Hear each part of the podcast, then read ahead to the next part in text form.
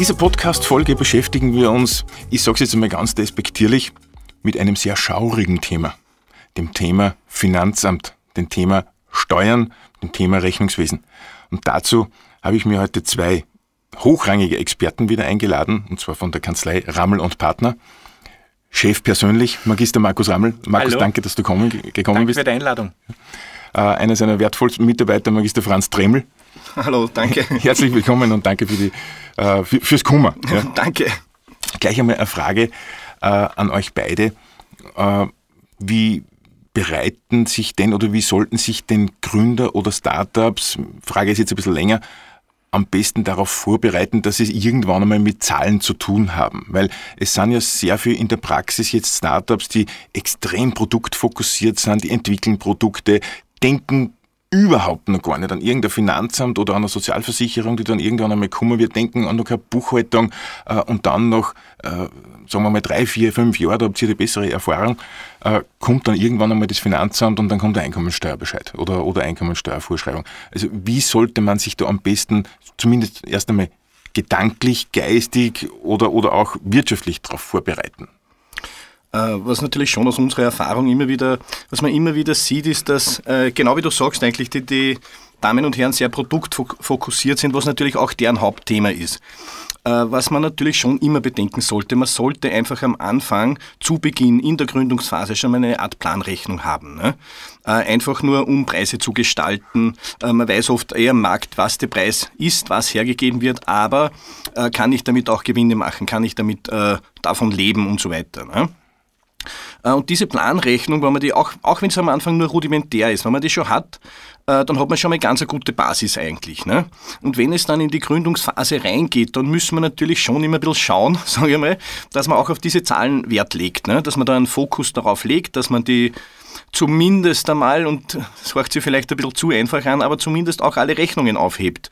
Äh, Das ist schon äh, gar nicht so selbstverständlich, dass man das macht, weil natürlich fährt man mit Danken und haut die Rechnung weg. Ne? So, so ist halt das Leben. Ne? Und da versucht man schon immer einen Fokus darauf zu legen, dass man einfach die Leute das äh, mitteilen, dass man das einfach aufhebt. Ob man dann äh, sofort, sagen wir Buchhaltung beim Steuerberater macht, ja, wir würden es natürlich empfehlen, das ist aber per se schon beruflich, ne?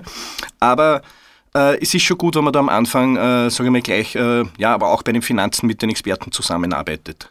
Jetzt, jetzt, jetzt kommt dann an, an mich kommt dann immer wieder die Frage als, als, als Startup-Berater, ich habe jetzt eigentlich noch gar nicht gegründet, habe noch keine Rechtsform und kein gar nichts. Äh, was tue ich denn jetzt schon, wenn ich jetzt schon Ausgaben habe? Ja, Da- Darf ich einen Schritt noch zurück sagen? Äh, Ich glaube, ein, ein Businessplan ist ganz wesentlich. Ein Businessplan soll ein roter Faden sein, der durch die ersten drei bis fünf Jahre des Unternehmerlebens äh, begleiten soll. Dieser Businessplan ist natürlich am Anfang sehr, sehr äh, ungenau, klarerweise, weil man nicht weiß, wie sich die Umsätze äh, entwickeln, man weiß auch nicht, äh, wie sich die Kosten entwickeln, aber, aber, und das ist das ganz Entscheidende, äh, die Gründerinnen, die Gründer beschäftigen sich mit Zahlen. Und das ist schon mal ganz, ganz wichtig. Bei einem guten Businessplan sieht man, dass das verflixte dritte Jahr gibt, wo Einkommensteuer, Nachzahlung, Vorauszahlungen in einem kommt. Die sehen, dass die Gebietskrankenkasse oder die Sozialversicherung, nicht die Gebietskrankenkasse, sondern- die SWS am Anfang nur einen, Mindest, äh, einen Mindestbeitrag einhebt und nach, äh, und nach drei Jahren kommen auch da äh, die Rückzahlungen. Darum heißt es nicht umsonst das verflixte dritte Jahr im Unternehmerleben. Und dieser Businessplan soll was Zweites auch äh, sein. Ähm, äh, dieser Businessplan soll, soll nicht eine Sache sein, die, man vielleicht mit einem Unternehmensberater oder, oder, oder mit, mit, mit Freunden oder Weggefährten einmal ausübt und macht und fertigstellt und dann kommt er in die Schublade und bleibt dort, sondern nein, da braucht es dann Experten, die den begleiten mit einem Soll-Ist-Vergleich, wie entwickelt, äh, entwickelt sich das. Und es soll ein lebendes äh, Projekt und Produkt sein. Und dann tut man sich viel leichter, weil sonst, äh, sonst, sonst erwischen ihm die, die Nachzahlungen wirklich vielleicht am falschen äh, Fuß und das kann, zu, das kann wirklich zu ganz großen Problemen führen. Ich finde das jetzt total interessant, äh, was du jetzt gerade gesprochen hast. Warum? Weil äh, Johannes Bracher von der Sparkasse in einer unserer Folgen auch da war und der genau das Gleiche gesagt hat. Ein Businessplan ist einfach unabdingbar, wenn er auch nicht sexy ist ganz am Anfang. Genau. Ja, weil es einfach eine Planungsrechnung ist. Und, also, und du meinst, dass man, dass man vom, vom Businessplan ausgeht und dann daraufhin quasi sein, sein Rechnungswesen oder sein Zahlenwerk aufbaut. Genau, ich sage jetzt, dieser Businessplan äh, zeigt einmal, wie werden sich die Umsätze in den ersten Jahren entwickeln. Bei manchen Firmen ist es so, die müssen eine Rechtsform gründen, wissen aber in den nächsten drei bis fünf Jahren äh, geht noch ganz, ganz viel Zeit in die Entwicklung. Äh, erste Umsätze werden erst getätigt, aber das bleibt gleich. Da, da, nimmt man auch in der Rechtsform vielleicht eine, eine andere Rechtsform, als wenn man weiß heute, dass äh, es kann relativ schnell abgehen. Ich sage jetzt mal, oder Franchise-System, ähm, äh, es wird schnell zu Umsätzen kommen, da, da, entwickelt, da entwickelt man sich anders. Und dieses, dieser, dieser Businessplan soll einfach wirklich durch das Unternehmerleben äh, führen. Und, und wenn, wenn, wenn äh, ein, eine Gründerin, ein Gründer zu uns kommt, zum Herrn Dremel, zu mir oder zu anderen Mitarbeiterinnen und Mitarbeitern von Ramel und Partner, äh, dann wird der durchbesprochen. Und das, und das hilft uns extrem. Das hilft uns extrem in der Beratung, dass wir, dass wir wirklich zur richtigen Rechtsform äh, raten. Macht man eine doppelte Buchhaltung, macht man eine Einnahmen-Ausgabenrechnung? Braucht man überhaupt einen Steuerberater oder kann man sich vielleicht manche selber machen? Äh, und, und da weiß man, wie, äh, wo, wohin die Reise geht. Aber, und jetzt sage ich es ein zweites Mal, dieser, dieser Businessplan soll nach einem halben Jahr, nach einem Jahr, nach eineinhalb Jahren immer evaluiert werden, weil sich manche Sachen leider oder Gott sei Dank äh, ganz anders entwickeln, äh, wie man am Anfang glaubt.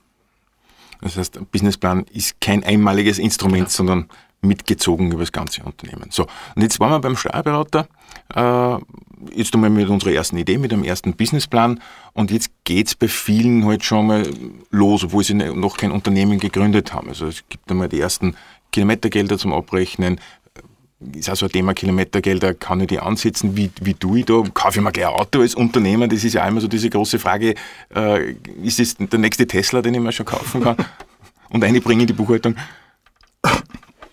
Ähm, Grundsätzlich äh, beginnt es mal, es gibt schon, äh, schon die Möglichkeit, auch Vorgründungskosten äh, steuerlich geltend zu machen. Das macht natürlich durchaus Sinn. Ich sage jetzt mal gerade in dem Sinn, wenn man eine GmbH gründen würde, ne, äh, dann wird man natürlich einen Notar brauchen, Notar oder Anwalt, ne, auch einen Steuerberater für die Gründungsbilanz und natürlich hat man da die GmbH noch nicht. Und darum hat auch der Gesetzgeber diese Möglichkeit geschaffen, Vorgründungskosten äh, schon steuerlich zu verwerten. Äh, das sind genau eben diese, äh, ich sage mal wirklich vielleicht der beste Fall, man macht zu Hause seinen Businessplan, fährt dann mit dem Auto zum Steuerberater ne?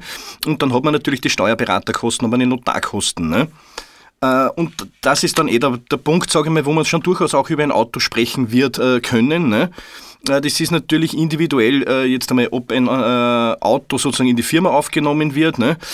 Diese Idee ähm, von dem teuren Auto sozusagen, das du da ansprichst, ja, da kommen wir dann, glaube ich, das müssen wir dann noch mit dem, ich glaube, das verflixte dritte Jahr werden wir dann noch mal genau besprechen, was denn, was wir denn damit meinen. Ne?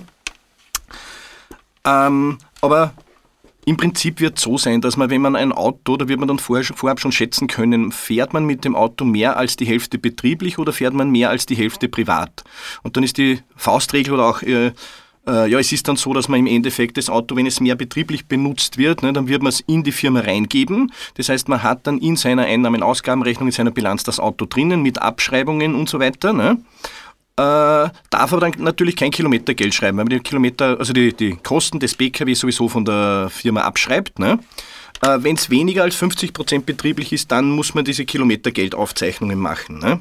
In beiden Fällen aber braucht man ein Fahrtenbuch. Das muss man vielleicht dazu sagen, wenn man jetzt äh, mit dem Auto fährt, braucht man eigentlich immer ein Fahrtenbuch, weil natürlich wird man nicht, äh, wenn man jetzt wirklich diese 51% betrieblich fährt, äh, wird zwar mal äh, die ganzen Kosten reingebucht, aber am Ende in der Steuererklärung muss natürlich ein Privatanteil ausgeschieden werden. Es ist ja nicht so, dass man natürlich das ganze Auto sozusagen steuerlich verwerten kann, sondern da wird dann dieser Prozentsatz rausgerechnet und das müssen wir wieder anhand des Fahrtenbuches machen.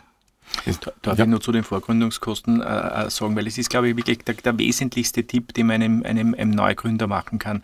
Äh, insbesondere, man, man, zieht in ein Büro. Was ist dann, was, was passiert dann? Äh, man kauft sich ja nicht alles neu, klarerweise. Also kann sich kaum ein Gründer, eine Gründerin leisten. Das heißt, man nimmt dort mit einen Teppich, einen Schreibtisch, einen Schreibtischstuhl, äh, vielleicht einen, einen, einen PC, einen Laptop, vielleicht braucht man, äh, äh, ähm, braucht man noch andere Dinge, Fachliteratur. Und all diese, diese Dinge sind ja dann absetzbar.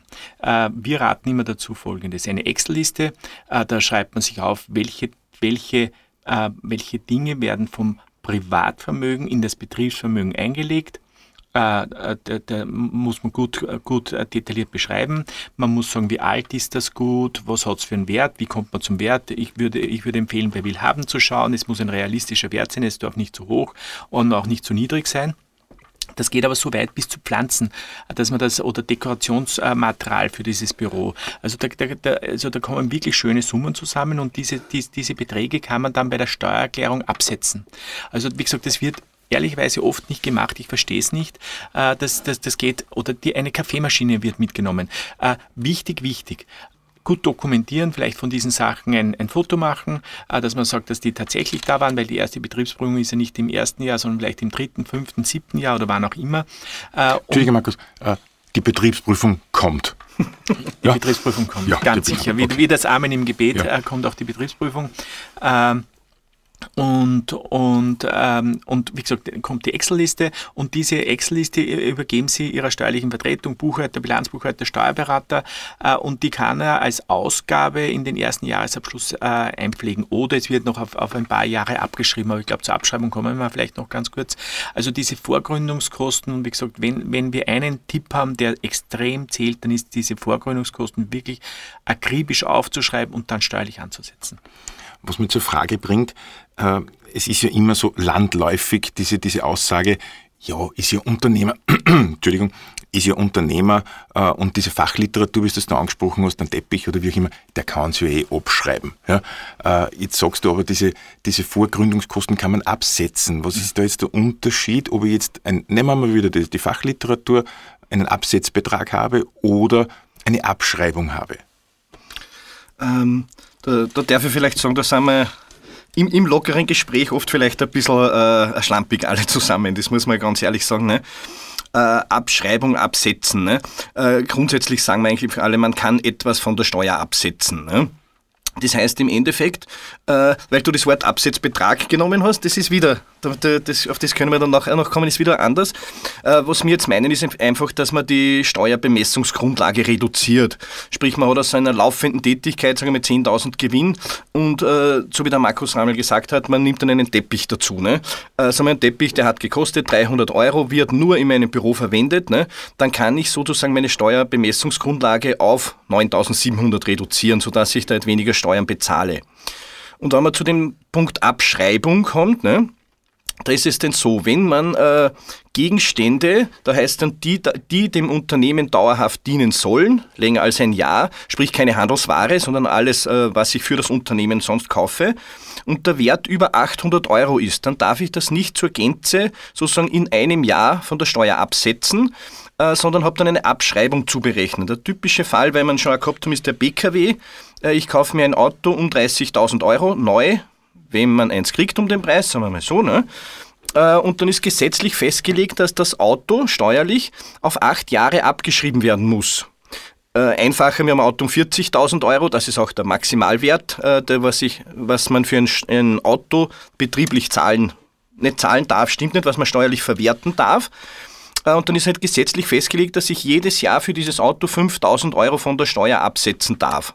Und das sozusagen die Abschreibung ist mehr oder weniger die Berechnung, wie viel die Absetzung sozusagen ist dann, äh, was man äh, jedes Jahr verwerten kann, sozusagen, um wie viel man die Steuerbemessungsgrundlage reduzieren mhm. kann. Und die Steuerbemessungsgrundlage ist dann nichts anderes wie diese 10.000 Euro Gewinn, die du angesprochen hast, und das reduziert man halt das Ganze um 300 Euro. Das heißt, es werden nicht 10.000 besteuert, sondern nur 9.700. Genau. Und das wirkt sich halt dann wieder auf den Steuersatz aus. Ja. Genau, wirkt sich einerseits auf den Steuersatz aus und, und natürlich auf die Steuerzahlung, logischerweise. Ja. Aber ähm, Auto. Äh, damals Auto mal ein bisschen ausklammern bitte, weil die wenigsten werden sich gleich jetzt einmal Auto kaufen. Das war jetzt nur ein, ein mhm. blödes Beispiel, weil es dort und da einmal vorkommt. Aber eine Zugfahrt beispielsweise. Jetzt mhm. muss ich dort mal nach Wien fahren oder, oder, oder Innsbruck oder wo auch immer hin. Kann ich ansetzen, eine tun, oder? Ja, ja, ja. ja. Also die Reise muss betrieblich veranlasst sein. Muss so so mhm. sagt man, äh, Problem natürlich, das Problem wissen Sie, äh, oft ist es ja mal so, dass man genau wie du angesprochen hast, bist der Unternehmer, kannst von der Steuer abschreiben. Ne? Mhm. Ja, aber nicht den Besuch zur Mutter, die äh, gerade in Zell am See wohnt, ne, wenn ich dort mit dem Zug hinfahre. Ne? Äh, natürlich waren ich aber betriebliche Fahrten jedenfalls. Ne? Das sind dann immer, man muss dann ein bisschen, nennen wir es mal am Boden bleiben, weil zuerst ist der Satz gefallen, die Betriebsprüfung kommt jedenfalls. Ne? Und natürlich gibt es dann auch Reisen, also äh, gibt es wirklich, sage ich mal, eine Kreuzfahrt in Dubai, wo jeden Tag äh, abends eine Stunde äh, ein Vortrag ist. Ne? Äh, ja, Schulungen sind steuerlich abzugsfähig, ne? die ganze Kreuzfahrt wahrscheinlich nicht. Ne? Das sind dann diese Mitteldinge. Aber alles, wo man mit gutem Gewissen sagen kann, das mache ich aus betrieblichen Gründen, das können wir eigentlich praktisch alles von der Steuer absetzen. Und ihr habt jetzt gesprochen vom, vom berühmten dritten Jahr. Ja, äh, was, bede was, bedeutet das? Was ist dieses dritte Jahr? Ist man leicht ab dem dritten Jahr, ich sage es jetzt einmal ein bisschen provokant, erfolgreich. Ja? Äh, was ist bei Startups, die jetzt, jetzt nicht die ersten fünf Jahre nicht erfolgreich sind, im Sinne von, die schreiben gar keine Gewinne jetzt die ersten fünf Jahre, weil sie eben in die ersten drei, vier, fünf Jahre entwickeln müssen und dann fangen sie erst an zum Verkaufen. Äh, weil bei diesen Startups ist es ja nicht unüblich, dass die sechs, sieben, acht Jahre zum Teil im Verlust fahren äh, und dann erst Gewinne schreiben. Äh, wisst ihr, was ich meine? Das ist das mhm. dritte Jahr, beziehungsweise Liebhaberei, wo ist dann die, die Abgrenzung, wie sich das auch dann das Finanzamt? Beim dritten Jahr meinen wir bei, bei Betrieben, die wirklich äh, gewinnträchtig sind. Und warum ist das so? Ich sage es beim Startup ist vielleicht das neunte Jahr. Äh, ab dem ersten Jahr, wo man gewinnträchtig ist, äh, zahlt man noch keine Steuern. Warum? Weil in dem Jahr keine Einkommensteuererklärung äh, gemacht wird. Äh, äh, Im Jahr darauf weiß man heute, dass im Vorjahr hat man, hat man Gewinne gemacht. Wir machen den, den Jahresabschluss erst dann, wenn man keine Steuern mehr zahlen muss, weil Liquidität ja bei den meisten Gründerinnen und Gründern eher, eher Mangelware ist. So, und jetzt ist das dritte Jahr äh, und, und man gibt sogar die Steuererklärung sehr spät ab, weil man hat ja, wenn man steuerlich vertreten ist, äh, muss man ja zum Beispiel das Jahr 2022, 31.12.2022 äh, abgeben bis spätestens im März 2024. So, jetzt haben wir im März 2024 die Einkommensteuernachzahlung äh, für das Jahr 2022. Und wenn aber das, wenn aber das äh, Finanzamt weiß heute, dass man hat äh, eine Steuererklärung mit Gewinn abgegeben, dann wird eine Einkommensteuervorauszahlung äh, bemessen.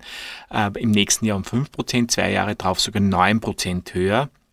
Das heißt, in einem Jahr muss man dann zahlen die Einkommensteuer für 2022 plus die Vorauszahlung, die um 9% erhöht ist, wie die Bemessungsgrundlage fürs Jahr 2024. Und da erwischt es ganz viele, weil sie natürlich nicht vorgesorgt haben, weil sie das Geld für was anderes gebraucht haben, dass sie Einkommensteuer für zwei, für zwei Jahre zahlen müssen. Nur damit ich es verstehe, äh, Einkommensteuervorauszahlung oder damit unsere Hörerinnen verstehen, äh, du hast eine Steuerlast von einem bestimmten Jahr, bleiben wir beim Jahre 2022 und jetzt sagt das Finanzamt, ihr habt einen Gewinn gehabt, ja, und da wenden wir jetzt den Steuersatz an, es kommen außer 5000 Euro an Steuern, aber nachdem du einen Gewinn gehabt hast, kommt jetzt auch noch gleichzeitig eine Einkommensteuervorauszahlung fürs nächste Jahr um 9% Genau, also wenn es zwei Jahre, also wenn man, wenn man die, zwei, die, die Einkommensteuererklärung 22 erst im Jahr 2024 äh, abgibt, dann sagt das Finanzamt heute, dass jedes Jahr steigende Gewinne anscheinend recht toll, im ersten Jahr um 5% und dann um 4% und muss um 9% mehr zahlen. Das heißt, äh, man müsste dann im Jahr 2024 äh, für das Jahr 2024 5.450 Euro Einkommensteuer vorauszahlen. Das heißt, wenn ich es jetzt zusammenzähle, dann muss ich auf einmal 10.450 Euro zahlen und das ist richtig viel Geld für einen Gründer. Klarerweise, das ist richtig viel Geld und, und und das Geld würde ja eigentlich lieber für, für andere Sachen ausgeben. Und es hat aber nicht nur die Dimension der, der Einkommensteuer, sondern es hat äh, die Dimension der Sozialversicherung auch. Auch der SVS sagt, in den ersten zwei Jahren, aber das ist jetzt wirklich in den ersten zwei Jahren des Unternehmerlebens, äh, wird man in der, in der Krankenversicherung in der Pensionsversicherung auf eine Mindestzahlung ähm, eingestuft. Das ist ein bisschen mehr als 2000 Euro fürs ganze Jahr. Und dann sagt er aber, ich sage jetzt, dann wird, dann wird der Einkommensteuerbescheid abgegeben. Wir haben gesagt, jetzt wieder im Jahr, im Jahr 2024. Und dann kann es ja sein, heute, dass im, im Jahr 2022 war der Gewinn höher. Ja? Äh, und dann sagt, die, dann sagt die Sozialversicherung, halt das, äh, du musst auch nachzahlen. Nicht die Krankenversicherung, die ist endgültig bemessen, da ist der, da ist der Vaterstaat großart, äh, großzügig, aber die Pensionsversicherung. Die Pensionsversicherung wird dann auch nachbemessen und dann kommt das auch noch im Jahr 2024 äh, äh, zu, zu tragen. Das heißt, da kommt ein ganz schönes Backerl auf den Unternehmer, auf die Unternehmerin zu und wenn man es nicht weiß, dann ist das schlecht. Und wenn's, und jetzt ein Expertentipp, was, was würden wir, was würden wir raten? Äh, wir würden raten, dass man 50 Prozent vom Gewinn des Jahres, vom Gewinn des Jahres hier vor Sparbuch legt. Ganz einfach ganz, ganz trottelhaft. Und die auf diesem Sparbuch und ob es dann am, am, am, am Ende des Tages 48, 52, 47, 53 Prozent Steuerleistung inklusive Sozialversicherung oder was auch immer zu zahlen ist, ist, das spielt ja gar keine Rolle. Aber dann habe ich auf diesem Sparbuch das Geld. Warum ist das so wichtig? Weil wir Unternehmer Unternehmer sind und keine Unterlasser. Und Unternehmen kannst dann was, wenn du Geld hast. Und das heißt, das Geld, was wir eigentlich für die Steuer reservieren sollten, ist uns lieber, wenn wir investieren. Aber leider ist das Finanzamt da gnadenlos und, und sagt, bitte zahlen. Hm? Und greife jetzt wieder auf den Businessplan zurück, wie du zuerst gesagt hast. Da kann ich natürlich schon im Vorhinein schon mal prognostizieren, äh, wie viel Gewinn hätte ich und was macht dann meine Einkommensteuerzahlung plus die Vorauszahlung aus, plus Sozialversicherungsvorauszahlung oder Sozialversicherungszahlung. Ich meine, das sind natürlich schon harte Brocken. Und jetzt bist du natürlich in, einem, in, in einer Situation als Startup, wo du denkst, endlich bin ich einmal in die schwarzen Zahlen und dann muss man die Hälfte, wie du sagst, auf ein Sparbuch tun, weil das dem Finanzamt gehört. Ja? Mhm. Und das ist schon eine ganz wichtige Message, dass man, dass man das die Gründerinnen und Gründer mitgibt. Ja. Und das ist ja der Punkt, weil du zuerst diesen Tesla angesprochen hast. Ne? Das ist ja genau der, das Problem. Darum, äh, sagen wir, die Hälfte zur Seite legen, weil natürlich schaut es oft gut aus, wenn eine, wenn eine Firma anläuft ne? Äh, und gut anläuft, dann habe ich gleich mal ich sage jetzt mal 100.000 Euro am Konto, dann ist der Tesla da. Ne? Und dann greift das äh, ein, was der Markus Rammel gesagt hat. Ne? Äh, und dann kommt aber die, die SV und die Steuer mit einer Zahlung von 70.000, 80.000 Euro, wenn man drei Jahre zusammenfasst und super Gewinne hat. Ne? Äh, ja, und dann ist einfach das Geld nicht da.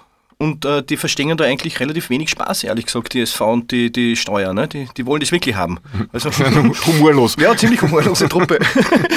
nein, nein, es gibt schon Regelungen. Aber natürlich sagen sie, die, du hast das Geld verdient, wir wollen, das, wir mhm. wollen auch unsere Abgaben haben. Ne? Und auch die Banken sind da natürlich immer verunsichert, weil sie sagen, ein guter Unternehmer hat da, hat da vorgesorgt. Und wenn man, wenn man, wenn man kommt und sagt, man, muss, man braucht einen höheren Betrag nur um Steuern und, und Abgaben nachzuzahlen, dann sind sie nicht not amused, was ich auch verstehe, weil, wie gesagt, ein guter Gründer, gute Gründerin weiß das und hat, hat vorgesorgt und wird nicht von, am, am falschen Fuß erwischt. Und die Banken sind da auch gar nicht so kooperativ. Mhm.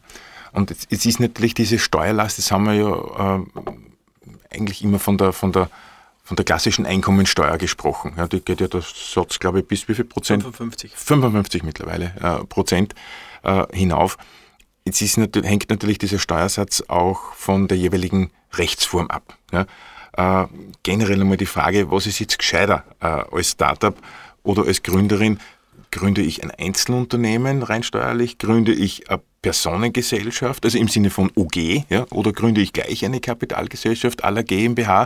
Äh, wann zahlt sich das aus? Äh, und und, und äh, ja, das ist auch immer so diese Gretchenfrage. Was mache ich jetzt?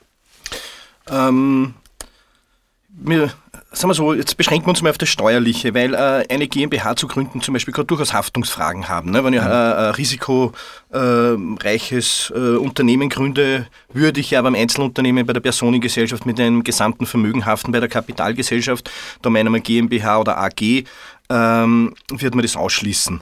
Also würde man die Haftung ja beschränken. Ähm, von der steuerlichen Seite her ist es einmal so, äh, das Einzelunternehmen oder auch die Personengesellschaft ne, sind ja besteuert nach dem Tarif, äh, ganz normal wie die Lohnsteuer. Das ist dann dieser äh, Tarif mit einem Spitzensteuersatz von 55 Prozent, wobei das, vielleicht das ist es wert zu sagen, dass man da, oft gibt es diese landläufige Meinung ganz bei den bei die äh, Angestellten vor allem, jetzt kriege ich um 200 Euro Gehaltserhöhung, jetzt komme ich in eine neue Steuerklasse und, verdiene, und äh, habe dann weniger netto. Ne? Äh, so ist es nicht zu sehen, sondern es ist zum Beispiel jetzt die ersten 11.000 Euro sind mit einem Nullsteuersatz, die nächsten 7.000 mit 20 Prozent und so weiter. Äh, das heißt dann, wenn man jetzt 12.000 Euro verdient, bleiben die ersten 11.000 frei und die nächsten 1.000 auf diese 12.000 werden mit 20 Prozent besteuert. Und so geht das dann hinauf. Ne? Das heißt, für 11.000 Euro im ersten Schritt, also ist gerade für jene, die nebenbei selbstständig werden, für 11.000 zahle ich null Steuern. Äh, wenn es denn die einzigen Einkünfte wären. Mhm. Äh, am Ende, wenn jetzt der, wie du ansprichst, der nebenbei Selbstständige, sprich, der hat zum Beispiel jetzt Einkünfte aus nicht selbstständiger Arbeit, ne? Äh, dann wird am Ende des Jahres das alles zusammengeschmissen. Die nicht selbstständigen Einkünfte und die selbstständigen Einkünfte. Äh, und somit äh, ist das vielleicht bei der Gründung ja schon ein Punkt, den man bedenken muss. Wenn jetzt einer zum Beispiel, ich sage jetzt einmal, über 60.000 steuerpflichtiges Einkünfte aus nicht selbstständiger Arbeit hat ne, und verdient dann in der Selbstständigkeit noch 10.000 dazu, 10.000 steuerpflichtiges Einkommen, dann muss man das eigentlich mit dem Grenzsteuersatz rechnen. Das heißt 48 Prozent Steuer. Äh, würde man dann das Ganze berechnen und hat dann 70.000 Gesamt Steuerbelastung mit beiden Einkünften zusammen, ne, kommt man auf einen Durchschnittssteuersatz von, äh, ohne es jemals berechnet zu haben, ist eine Schätzung von rund 30 Prozent. Ne? Aber äh, man wird dann sozusagen, man hat dann dieses Gefühl, dass dieses Nebenbeitätigkeit einfach irrsinnig hoch besteuert ist. Ne? Und äh, ist auch so, muss man ganz ehrlich sagen. Für 10.000 Gewinn zahlt man dann auch 48 Prozent Steuern. Äh, das ist ähm, jetzt in der Gründungsphase ähm, ist, wenn man jetzt die Haftung natürlich ausschließt, ist es dann steuerlich eigentlich wirklich eine Frage des Gewinnes. Ne? Bei der Kapitalgesellschaft, äh, sprich a GmbH, a AG, wird im Endeffekt keiner gründen. Das ist dann zu aufwendig. Ne? Äh, bei der Kapitalgesellschaft ist es so, dass die Körperschaft, die GmbH, ne, mit 25 Prozent besteuert ist. Äh, das Problem ist, sozusagen für mich als Gründer, das Geld liegt aber in der GmbH. Ich kann über dieses Geld nicht verfügen. Und wenn ich dann das Geld äh, ausschütten würde, eine Gewinnausschüttung, eine Dividende, ne, äh, dann ist die noch einmal mit 27,5 Prozent besteuert. Das heißt, da kommt man dann auf einen Steuersatz, ich glaube, dass 46,25 sind, bis man das Geld in Händen hält.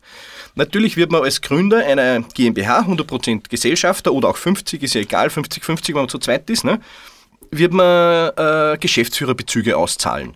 Und da kann man sich dann ein bisschen spielen, sozusagen zu sagen, wie viel Geld brauche ich äh, und wie viel Geld zahle ich mir dann aus, wie viel bleibt in der GmbH, das dann nur mit 25% besteuert ist. In Summe wird man sagen, anfangs mit äh, relativ niedrigen Gewinnen und keine Haftung und Anlaufphase äh, sind wir eigentlich eher bei Personengesellschaften. Einzelunternehmen äh, OG, KG, was auch immer. Also Einzelunternehmen ist da die Person, die alleine tätig wird sozusagen. Ne? Bei einer OG sind schon zwei Personen zusammengeschlossen. Da gibt es dann verschiedenste Rechtsformen von dieser Gesellschaft bürgerlichen Rechts, die eine relativ lockere Form ist, wo man zu zweit arbeitet. Eine OG ist dann schon ähm, ja, ein bisschen mehr... Äh, mehr Notwendigkeiten, ne? sagen wir mal so, die hat dann gewisse eigene Rechte, auch schon die OG. Und eine Kommanditgesellschaft, ehrlich gesagt, ist oft ganz gut, weil man die auch äh, zumindest eine Person haftungsbeschränken kann. Äh, die andere ist voll in der Haftung. Aber bei, bei niedrigen Einkünften, beim Existenzgründern wird man jetzt aus steuerlicher Sicht, ehrlich gesagt, eher im, in der Personengesellschaft oder im Einzelunternehmen bleiben. Da will ich einen Satz noch dazu sagen, es ist ganz, ganz äh, spannend, aber da ist auch wieder der Businessplan ganz, ganz äh, wichtig. Äh, wenn, wenn ich weiß, dass ich ein, zwei, drei Jahre vielleicht sogar mit der Personengesellschaft oder mit einem Einzelunternehmer, wie der Herr Dremle richtigerweise gesagt hat, besser wäre, aber dann in eine GmbH äh, äh, rutschen würde, weil die Umsätze steigen, dann ist es gescheit, sofort die GmbH zu machen. Warum?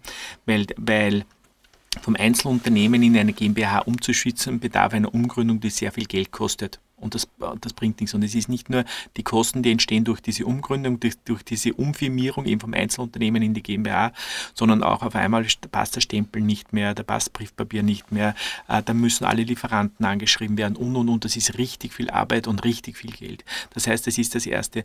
Die zweite Sache, das hat auch der Herr Dremel so, so, so wunderbar ausformuliert, ich möchte nur eine Sache sagen, äh, äh, OG und KG, wenn zwei, zwei Personen gründen, die nicht in einer Familie angehören, dann ist es immer gescheit, die gleiche Haftung zu haben. Da würde ich eine OG äh, formulieren, weil sonst kommen immer wieder, und das sage ich jetzt aus der Praxis, sonst kommt immer wieder Streit draus. Der eine haftet mit, äh, mit, mit allem und der andere ist haftungsbeschränkt. Wie gesagt, der Herr Dremler hat es eh so schön ausformuliert. Das heißt, zwei Fremde sollten eine OG gründen und wenn ich aber sehe, und das ist mir vor kurzem, äh, haben wir das gerade als Fall in der Kanzlei gehabt, dass ein Ehepaar eine OG gründen, dann denkst du, wie deppert sind die oder wie deppert war der Berater. Ich kann es gar nicht schöner sagen, warum.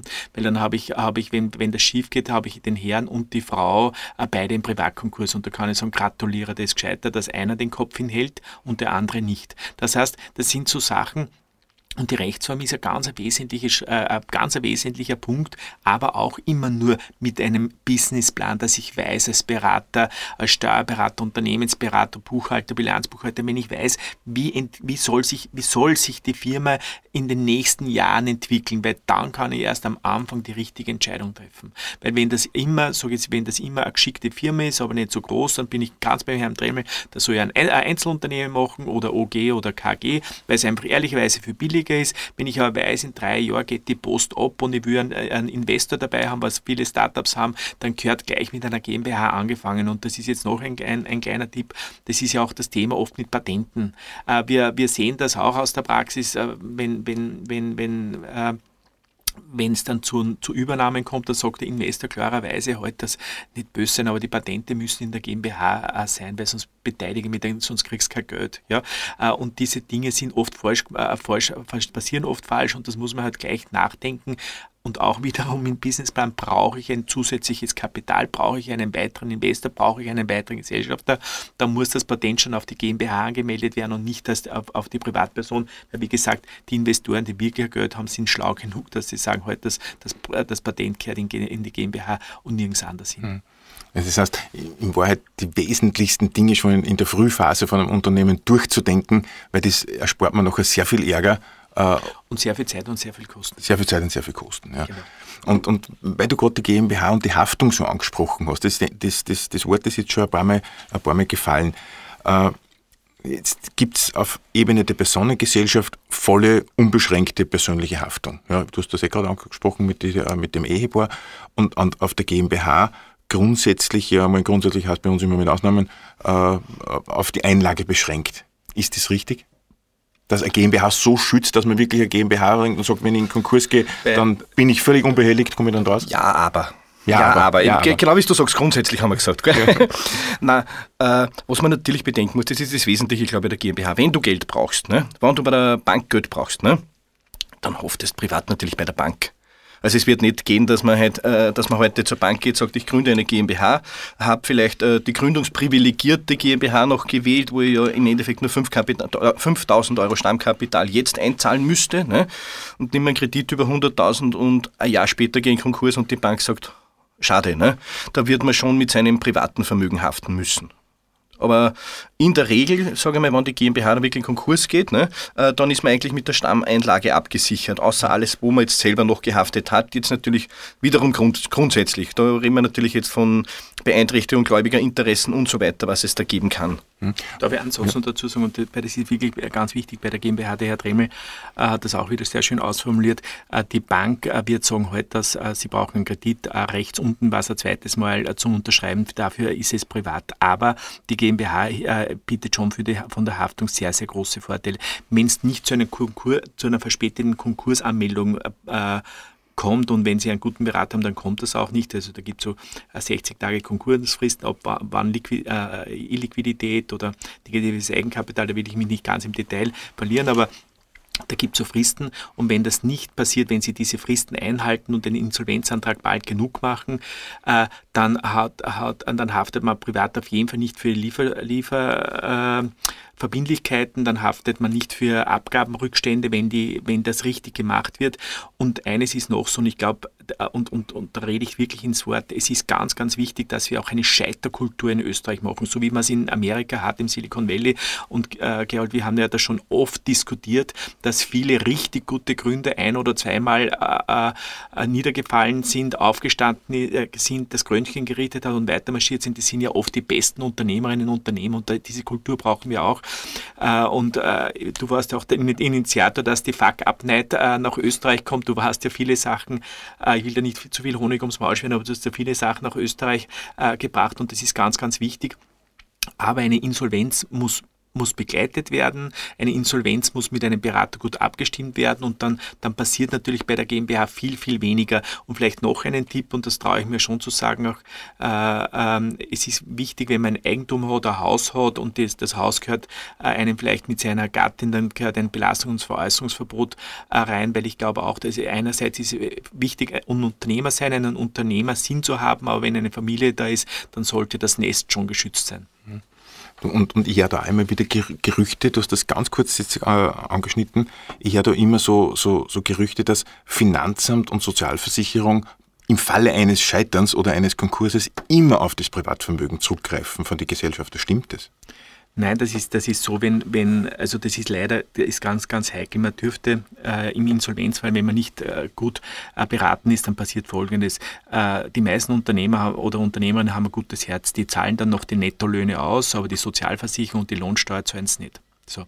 Und dann haben wir eine Gläubigerbevorzugung, nämlich der Gläubiger, der, der, der, der Arbeitnehmer ist bevorzugt äh, und das Finanzamt und die Sozialversicherung ist leider, äh, ist, ist, äh, bleibt hinten und für diese, für diese Themen würde dann der Unternehmer tatsächlich haften. Das heißt, wenn Sie einen guten Berater haben, einen guten Rechtsanwalt, einen guten Rechtsbestand, einen guten Steuerberater, die, wo es mal äh, scheitert und man weiß ganz genau, wem zahlt man, wem zahlt man nicht, dann kommt man da ohne Schrammen raus. Wie gesagt, da muss es gute Beratung geben, äh, da muss der Insolvenzantrag vielleicht selber gestellt werden.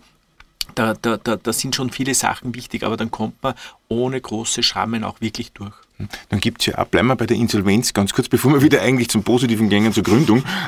Es gibt ja auch bei uns einen Insolvenzausgleichsfonds, bei uns in, in Österreich, was hat denn der für Funktion? Ja, das ist jetzt vielleicht, jetzt, jetzt nehme ich nochmal das Wort, ah, das ist auch ganz wichtig, weil wie gesagt, jetzt bleibe ich nochmal, viele Unternehmerinnen und Unternehmer denken an die Mitarbeiterinnen und Mitarbeiter und sagen heute, halt, ah, es ist nur wichtig, dass ich das Geld überweise. Aber diese Personengruppe ist geschützt. Es gibt einen Insolvenzausgleichsfonds, das heißt, für den Dienstnehmer, für die, äh, der äh, bleibt das letzte Gehalt schuldig oder die letzten zwei Monatslöhne schuldig und die können sich, können das äh, ansuchen und bekommen das Geld auch wirklich zu 100 Prozent durch diesen Insolvenzausgleichsfonds. Das heißt, die, sind, die werden gedeckt, äh, da, da, da, springen oft Banken auch rein, da muss man, muss man Danke sagen, weil die finanzieren das oft vor, weil ja Miete zum Zahlen ist oder die laufenden Ausgaben zu zahlen ist und da gibt es wirklich, also da ist die Bankenlandschaft in, in Oberösterreich, in Österreich großartig, äh, die, die finanzieren das vor, weil sie aber auch wissen, halt, das Geld kommt ja über, die, äh, über diesen Insolvenzausgleichsfonds zurück. Mhm. Aber bleiben wir vielleicht bei der, bei der Gründung etwas, etwas Positiven, äh, weil wir gehen ja nicht davon aus, dass alle scheitern. Gehen wir zu, ich möchte nochmal zur GmbH zurückgehen, Franz. Mhm. Und zwar vom Steuerlichen her. Aber wenn ich das richtig verstanden habe vorher, dann hast du auf der GmbH-Ebene, ja, und den Gewinnen der GmbH hast du 25% Körperschaftssteuer, dann hast du zusätzlich noch äh, die Besteuerung auf Gesellschafterebene oder Geschäftsführerebene und je nachdem, welches Gehalt man sich dann auszahlt in, in, in einer gewissen Steuerklasse. Frage ist dann natürlich gleich mal anschließend, wie viel zahlt man sich aus dann als Geschäftsführer? Und auf der dritten Ebene hast du dann nur die Auszahlung oder die Besteuerung äh, auf, bei der Gewinnausschüttung, wenn ich das richtig verstanden mhm. habe. Ähm, genau. Ähm, also genau wie du, du sagst, der Gewinn wird ja in der GmbH festgestellt. Ne? Äh, dieser Gewinn wird einmal mit 25% besteuert. Äh, und dann gibt es eben diese zwei Möglichkeiten, wie der Gesellschafter zu seinem Geld kommt. Und da ist einerseits der Geschäftsführerbezug, andererseits die Gewinnausschüttung. Der Geschäftsführerbezug, den wird man einfach fürs normale Leben nehmen müssen. Ne? Eine Gewinnausschüttung kann ich erst machen, wenn die Bilanz erstellt ist. Ne? Und natürlich, ja, aber das dauert auch ein bisschen, sagen wir mal, und jetzt Gründung am 1. Jänner, na, dann habe ich frühestens eine Ausschüttungsmöglichkeit äh, Mitte des Folgejahres. Bis dahin werde ich Geld brauchen. Ne? Äh, beim Geschäftsführerbezug nimmt man über dieses äh, einfache Beispiel. Eine genaue Zahl zu rechnen ist eine Doktorarbeit. Das ist echt äh, nicht mehr so einfach, glaube ich. Aber vereinfacht gesagt, ich nehme mir einen Geschäftsführerbezug von 1000 Euro pro Monat. Davon muss ja ich persönlich dann die Sozialversicherung bezahlen. Ne? Das heißt, ich komme für eine Steuerbemessungsgrundlage von unter 11.000 Euro, ist eine Nullsteuer für mich persönlich aus diesem Geschäftsführerbezug, wenn es die einzigen Einkünfte sind. Ne? Äh, in der GmbH ist aber der Geschäftsführerbezug steuerlich abzugsfähig. Das heißt, die GmbH bezahlt für diese 12.000 Euro, die wir jetzt den Geschäftsführer bezahlt haben, um äh, 25 Prozent davon, ne, Viertel sind 3000 Euro, ne, 3000 Euro weniger Körperschaftssteuer. Äh, ich persönlich als Geschäftsführer habe noch keine Steuerbelastung. Ne? Und diese Rechnung wird man dann sozusagen in die Höhe treiben, ne? dass man dann sagt, wie, wann ist der Zeitpunkt, wo die Besteuerung ungefähr gleich ist, ne? die, die Steuerersparnis der GmbH und die Steuerzahlung des Geschäftsführers. Ne? Äh, ich glaube, man kommt äh, auf rund 3.500, 3.700 Euro im Monat ungefähr, äh, wenn man das durchrechnet. Und dann wird man sich natürlich noch anschauen, wenn ich jetzt die, die Steuerbelastung der Kapitalertragssteuer habe, Ausschüttung, also die Ausschüttung, die Dividendenausschüttung ist mit diesen 27,5 Kapitalertragssteuer. Äh, was ist dann der Zeitpunkt, wo das wieder billiger ist? Also es wird keinen Sinn machen, äh, einen Geschäftsführerbezug mit 10.000 pro Monat auszuzahlen, wo ich dann 40% Steuern bezahle, äh, wohl wissend, dass ich in, bei der Kapitalertragssteuer nur 27,5 habe. Ähm, in Summe wird man am Anfang ehrlich gesagt eh die, das steuerliche Thema noch nicht hoffentlich schon, aber im Regelfall noch nicht das Relevante sein, sondern was kann ich mir auszahlen, was verträgt es eigentlich, ne? wie viel Gewinne mache ich anfangs. Ne? Darf, ich nur die, darf ich nur eine Satzung zu den 3.500 Euro, das ist natürlich, da vergleicht man die Einkommensteuer mit der, mit der Körperschaftssteuer. Wenn ich, die Einkommen, äh, wenn ich die Einkommensteuer mit der Körperschaftssteuer plus der Kapitalertragssteuer äh, verrechne, das ist bei sehr gut gehenden Unternehmen, wo ich sage, ich, ich habe sicher die Gewinnerschüttung, dann bin ich in etwa bei 6.000 Euro und vielleicht nur ein Satz dazu.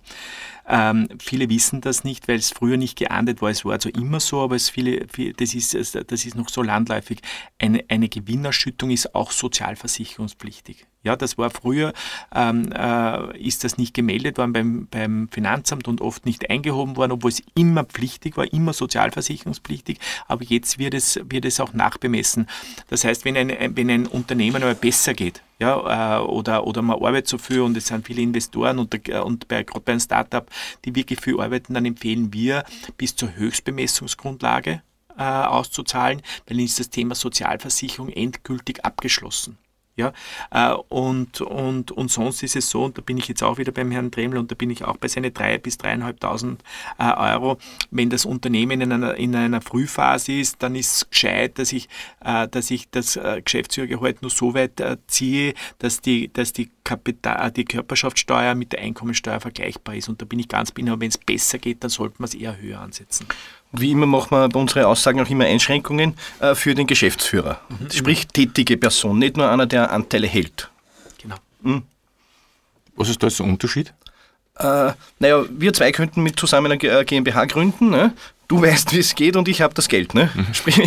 okay, äh, du weißt, es geht, aber ich habe kein Geld, also von dem her. Aber grundsätzlich na, würden wir beide eine Firma gründen mhm. und ich bekomme 20% der Anteile, weil ich nur Kapital hergebe. Habe aber mit dem nichts zu tun. Ne? Äh, und dann ist, äh, dann ist die Ausschüttung nicht SV-pflichtig zum Beispiel. Ne? Mhm. Wenn ich dann von dem Gewinn einen Teil bekomme, das ist dann beim Geschäftsführer deine Ausschüttung schon, ne? weil du aktiv tätig bist in der Firma. Mhm. Jetzt muss ich nochmal ganz kurz zurückkommen, weil das Wort auch schon äh, das ein oder andere Mal gefallen ist. Ich muss ein bisschen auf die Zeit schauen. Einkünfte. Ja? äh, dort eine Einkunft, da eine Einkunft. Wie viele Einkünfte gibt es denn eigentlich? Ähm, Oder welche Einkünfte kann, kann genau. denn ein Unternehmer haben? Ja, also wir, ähm, wir, wir, wir schmeißen wirklich oft ein bisschen mit äh, Begriffen wie Einnahmen, Einkünfte, Gesamtbetrag der Einkünfte und so weiter. Äh, mit Einkünfte eigentlich gibt es sieben Einkunftsarten. Das ist in Österreich äh, festgelegt. Äh, wenn es zusammenkriege, äh, für uns sind äh, die wesentlichen sind bei uns die Einkünfte aus selbstständiger Arbeit und Einkünfte aus Gewerbebetrieb. Ne?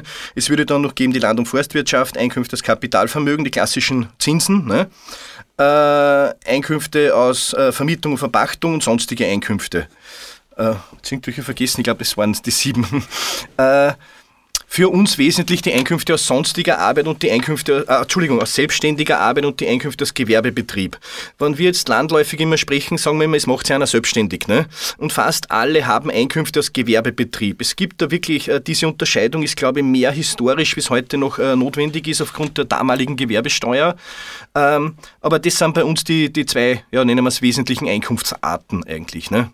Das, was hat denn beispielsweise jetzt ein Softwareentwickler oder App-Entwickler welche Einkunftsort hätte der? Äh, grundsätzlich haben wir alle Einkünfte als Gewerbebetrieb. Oh, Die Selbstständigen sind mhm. eigentlich relativ genau definiert im Gesetz. Äh, das sind vor allem Ärzte, äh, Steuerberater, glaube ich, sind wir auch. Ne? Äh, aber in der Regel hat einmal grundsätzlich jeder Einkünfte als Gewerbebetrieb. Okay.